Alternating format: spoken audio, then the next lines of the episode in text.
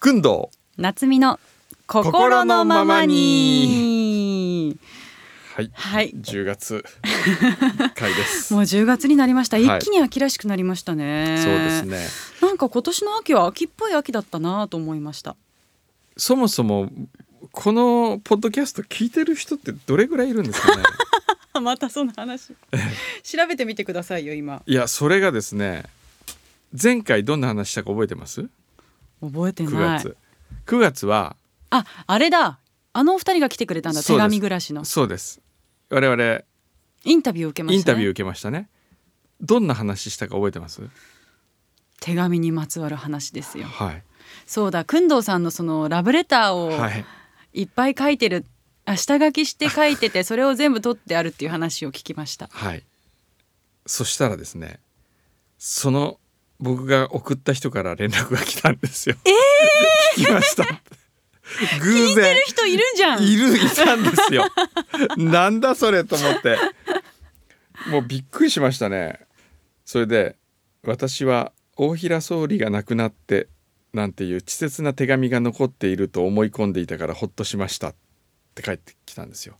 それで思い出したんですけど大平総理が亡くなったの知ってますか知らないよ ねあれ知らないか知ってますかっていうかもう大平総理は知らあなのい日本史の勉強で歴代の総理大臣は習ったので、その事実は知ってはいますがリアルタイムでは 知知りらませんないですね、はまい、だ生まれてなかった、 はい生まれてなかったってこと生まれてないでしょだってくんどうさんがまだ10代とかでしょ18歳生まれてないですよあ十何歳あ生まれてないですか、うんいやその時ちょうど大平総理が亡くなったっていうことを手紙に書いてあったんですよ彼女からのそれ今思い出したんですうんよでそれを持ってるかなと思ってたらしくそれを持ってないというか今までもらったのはないなくなったっていうことを話したのでほっとしたっていう連絡が来ましたいいですねなんかもう本当に嫌です ね本当に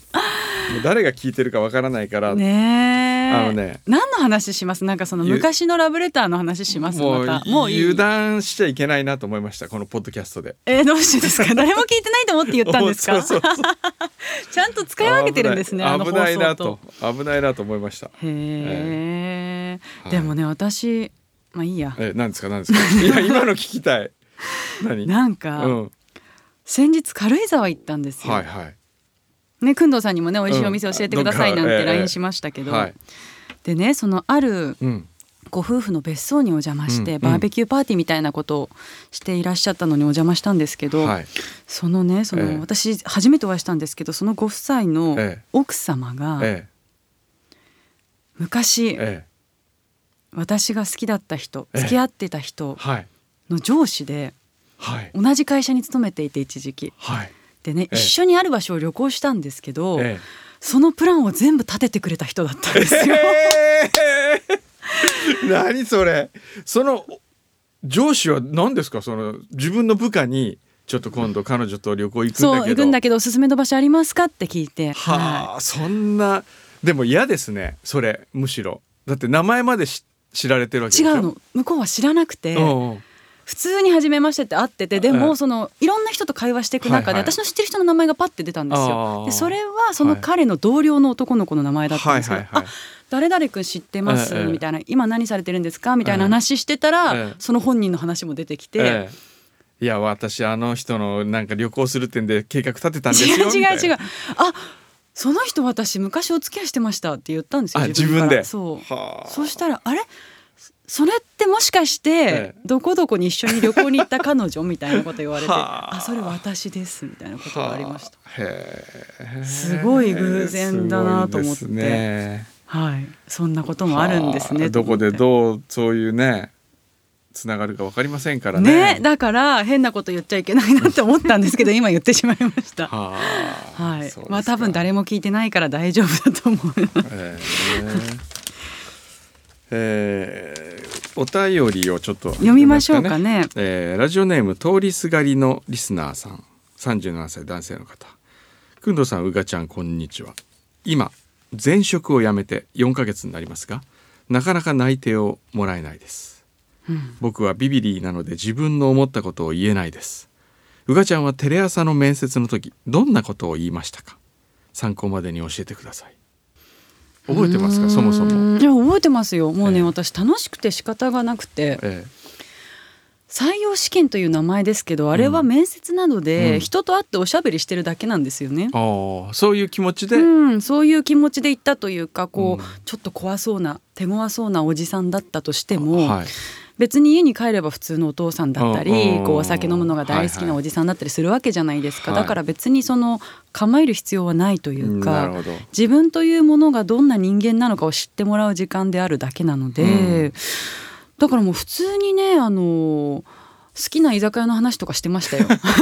赤ちょうちんが好きなんですあよーみたいな池袋だったらあそことあそことみたいなうん話とか、あと旅行が好きとか、ええこういう本を最近読んだんだとか、うんなるほどまあ素でいいってことですよねそうですねええなんか背伸びしようと思うとやっぱり緊張してしまうので、もちろんね自分のいい部分を知ってもらうために用意はしていくべきだと思いますけど、あまり構えなくてもいいのかなというふうに思いますね。そうですよね構えて何かこう取り繕ってそれが評価されて入社したとしても後が大変ですよね、うん素の自分を見せてこれでよかったらどうぞ取ってくださいっていうそういう風になるといいですよね工藤さんってそういう面接って受けたことあるんですかないですないんだ一回もないんですかあの大学の二次試験の面接を受けましたけど、あーえーないですね じゃあもう全部その人のつながりでここまでここまでっていうか来たんですね。そうですねすごいな。試験は受けたことないですねアルバイトの面接とかもないですか。アルバイトの面接は紹介だったので特にわあそれも人のつながりなんだすごい。なんか受けてみてくださいよ今度。なんか 面白いから何何受けたらいいんですかねでもどっかでどっかでバイトとかやってみたいですよね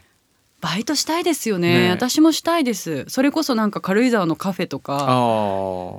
なんかね接客業好きだったんですよええ学生時代。はい結構いろいろやってて、あじゃあうちのいつかカフェでやりまたせんいかうちのカフェでうちのカフェどこ？えっと虎ノ門麻布台ですよ虎ノ門麻布台。あ麻布台あの飯倉ですああそこ？ええコーヒー屋コさんー？ヒー屋 さんうん軽井沢がいいかな。軽井沢がいいさてさて、ではお手紙いきましょうかあ小山さん宇賀さんいつも楽しく聞いております先日、はい三味線の話題が放送されていて、とても興味深く聞かせていただきましうた、ん地元静岡の浜松では毎年5月に浜松祭りが行われ町内の御殿屋台という出汁が80台以上参加してうん町中を移動しますへえ楽しそ私もその屋台の中でうん三味線を弾いておりました、ううん太鼓や鈴は小学生が担当し1年の大イベントでした来年こそまた参加したいですそうか今年はできなかったんですうねんそれでも迫力ありそうですね80代の出汁が移動してそこでこう三味線を弾いてるわけですよねうーんうーんそうね今年はできなかったんだなそういうお祭りがねいっぱいありますもんねそうですね、夏は終わってしまった、うんでも今皆さん宇賀さんは何を考えているかというとですねもうお腹が空いてきそうでこれが終わったって後言うもんうんですかん何を食べいきますかくんどうさん何食べます今日、今日はねう、んうーん今ちょっと考えてたのは最近炭水化物糖質をなるべく控えようと思ってるんですよダイエットしてるんですかあの少しずつ減らそうと栗田さんに影響を受けてるんじゃないですかや。じゃなくてあの FM 横浜でやってる番組に、うん糖質のカタログみたいのが届いて、うんうんでこれが全て角砂糖で表現されてるほこれは角砂糖何個分ですとかコロッケは角砂糖10個分ですみたいなう。えー、そんなに？それコロッケまあコロッケはねどれぐらいまあそんなもんだったと思いますよ僕が衝撃的だったのはカップヌードルうん、大好き。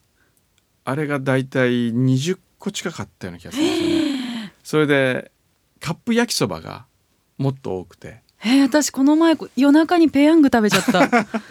それはもう角砂糖23個ぐらい食べてる、へーあのバリバリ食べてると想像してくださいいやなね。んか久しぶりにどうしてもカップ焼きそば食べたくなっちゃって、えー牛丼どうですか今日、牛丼ね、えー牛丼はね39個なんかもうやめませんその話い いじゃないですか、ええもう好きなもん食べ天れ丼ば天丼どうですか、天丼ねええ天ぷらの話しましたしね、えー、40個えそれ聞いてたら食べられなくなっちゃったん食でべらすかれなくなったんですよ それでなかなか食べられなくなっでてシャンパン一本はあーシャンパンは書いてなかったけど、でもあれも結構砂糖あですれよはドねサージュって言ってね入れますから、でもあのノンドサージュのやつだったらそこまでいかないと思います。そうなんですよ、ええ糖質オフシャンパンね、うんだから最あります近よねは僕はずっともうえーっとあればっかりですよハイサワーっていうか焼酎、へえレモンサワー糖質低いからうん、あゼロでもんあれは糖質でもさウイスキーもゼロですよ白ワイン赤ワインなんて確か一本で十何とかじゃないですかあのそうですねワインは少ない、うんうん一番多いのはやっぱり日本酒日本酒ねうんそんなこと考えて飲んだら楽しくないじゃないですかそうですよね好きなもの食べましょそううよですよねで何行くんですか今日でもそれ聞いてたらななんか食べる気寄せてきちゃっ たなカレーうどんんとか食べようかなって思ってたんですちょっと涼しくなってきたし、うどん,、ね、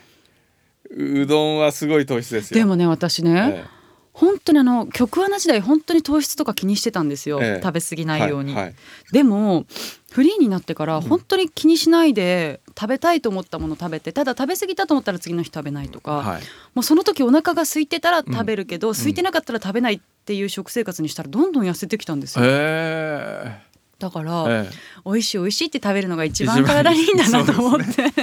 はい。じゃあ。というおお話でしいもたの食べ行ってください。